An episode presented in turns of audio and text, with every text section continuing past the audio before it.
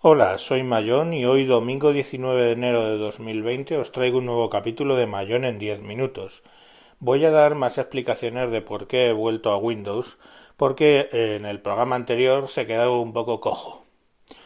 Vale, en el programa anterior os hablé que básicamente había tenido muchos problemas con OBS y eh, Skype y, y, una serie de cuestiones para sustituir a Hannah O'Connor que quitó Google a la hora de emitir para WinTablet.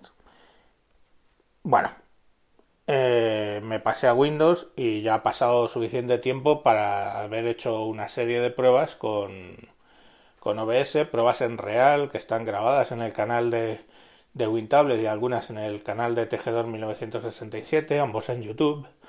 Y se ve que OBS funciona perfectamente con Skype, funciona todo bien, el audio perfecto, el vídeo perfecto, en fin, hay una serie de consideraciones ahí porque yo estoy emitiendo desde el Chromebook al Skype y entonces se me ve un poco peor, pero por ejemplo a Chulilla de Por Tierra Mar y Aire, también sospechoso, se le ve, se le ve perfectamente y todo lo emito desde eh, OBS. ¿Qué ocurre con Linux?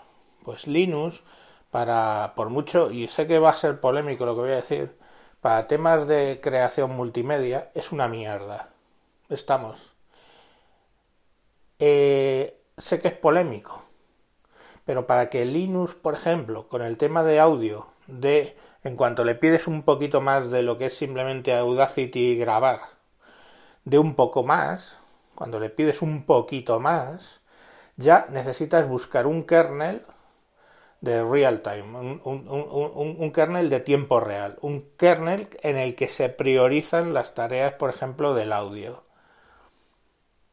Eh, también de paso, te tienes que buscar una distribución como Ubuntu Studio o KS Audio o bueno, otras que hay, KX, perdón, KX Audio y otras que hay eh, que están con las herramientas y que están tuneadas para que funcione el audio medianamente bien. Con todo y con eso, la recomendación siempre es buscar un kernel de tiempo real, o sea, preparado para aplicaciones de tiempo real, y meterlo sobre esas distribuciones. Entonces, me vais a disculpar, pero yo no necesito, eh, no veo la necesidad de sacarme un grado en ingeniería de sistemas para emitir un podcast, ¿vale? Estamos usando herramientas de usuario, usuario, ¿vale? No de ingeniero de, de, audio, ni de ingeniero de, ni, de ingeniero de sistemas. Estamos usando herramientas de usuario. OBS es una herramienta de usuario que un crío de 15 años emite por Twitch sus partidas o sus gameplays, como dicen ahora, de, de LOL o de su puta madre. Entonces el problema es que Linux, básicamente, nos guste o no, para tareas en cuanto le pides un poquito, ya todo es un mundo. Y ya todo es que tienes que contactar con alguien para que te ayude. Y ya he hablado en otras ocasiones de lo que ocurre con los foros de Linux que tienen el eh, búscate la vida colgando de la puntita de la lengua y en cuanto pueden te lo sueltan. Oye, esa es la actitud que tienen, yo no tengo mayor problema con eso. Si preguntan, a mí me preguntan una gilipollez muy básica, se la contesto o no contesto. Porque lo considero básico, lo considero que no ha buscado en Google o lo que sea. Pero lo que no hago es contestarle diciendo, eso es muy básico, ¿Para qué lo preguntas? Eres un lamer, eres un no sé qué, un loser y su puta madre. Pues es, así como se comportan. En la mayoría de los casos. Excepciones gloriosas. Vale, tienes por ejemplo, yo que sé, Mosquetero Web, el hombre pone un empeño en, solucionarle a todo el mundo los problemas, ímprobo. Lorenzo de Atareo.es pone un, un, un esfuerzo ímprobo en solucionar los problemas a la gente. Pero son casos lamentablemente bastante aislados, a poco que os hayáis movido por los foros de Linux y busquéis algo un poco más complicado que enciende y apaga. Entonces, Pues chicos, ¿qué queréis que os diga? Yo me voy a Windows donde por lo que sea la gente trata de ayudar, que es, que es que es como siempre ha sido tan en principio tan complicado, tan complejo, tan falloso, tan no sé qué Windows, pues la gente tiene una actitud de ayudarse. Es así, en la mayoría de los casos. Y bueno, pues ahí está, que si, quieres hacer algo de audio, pues te tienes que ir a Windows o te tienes que ir a Mac. Como no tengo dinero para irme a un Mac, pues me voy al Windows.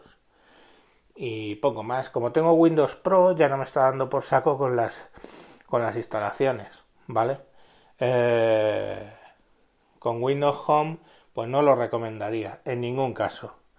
Porque hoy por hoy el tema de Windows Home ocurre que instalan cuando te da gana. Que sí, que Samuel me dirá que si tocas en patatín y tocas en patatán, pues Samuel Sanquejo o todos los sospechosos, pues dirá que si tocas aquí y tocas acá y te soltará ahí una filípica extrañísima de registros y su puta madre, que eso entonces ya no, no te hace las instalaciones. Vale, pues cojonudo, tenéis un artículo en Wintable.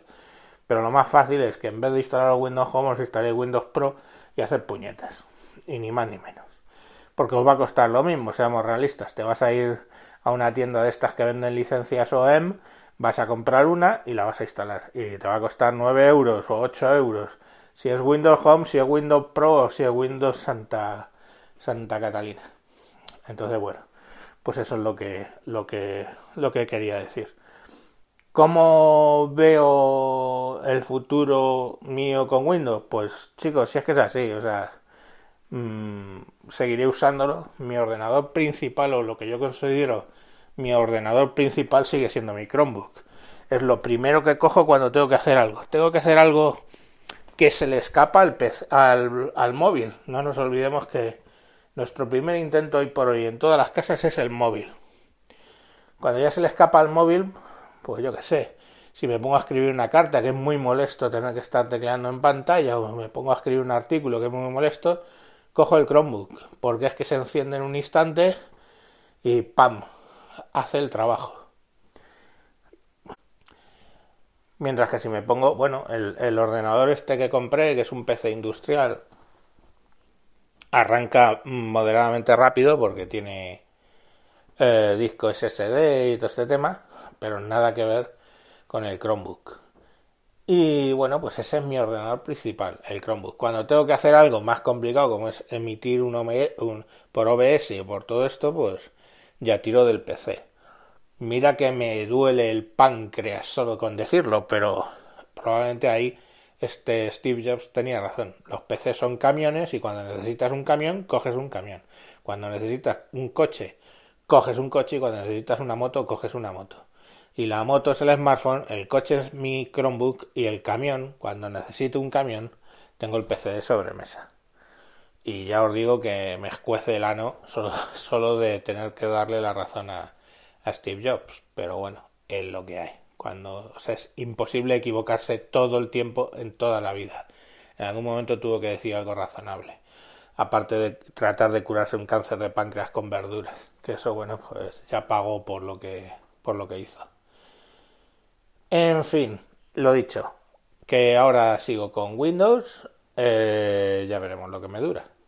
Y bueno, pues la edición de vídeo y todo eso, pues curiosamente ya os dije que edición de vídeo y audio es Audacity y Kdenlive, que son dos aplicaciones en principio de código abierto, no quiero equivocarme porque es que si no saltan ahí. No, no es código abierto, es licencia no sé qué. Y guau, te apedrean. Pues bueno, lo que sea, llamarlo como queráis. El caso es que está en, en Linux, en Windows y en Mac, el mismo aplicativo. Pues bueno, uso Live y yo no tengo problemas. Ya leo que gente tiene problemas, que se le desincroniza el audio y dice mil historias. Pues bueno, yo qué sé. También tiene gratis DaVinci Resolve. Y ese, pues tira de recursos, pero vamos, desde luego no te desincroniza nada. En fin, lo dicho, un saludo y bueno, os avanzo. El próximo capítulo va a ir explicando por qué cada día el software es peor. Un saludo y hasta próximos capítulos. Adiós.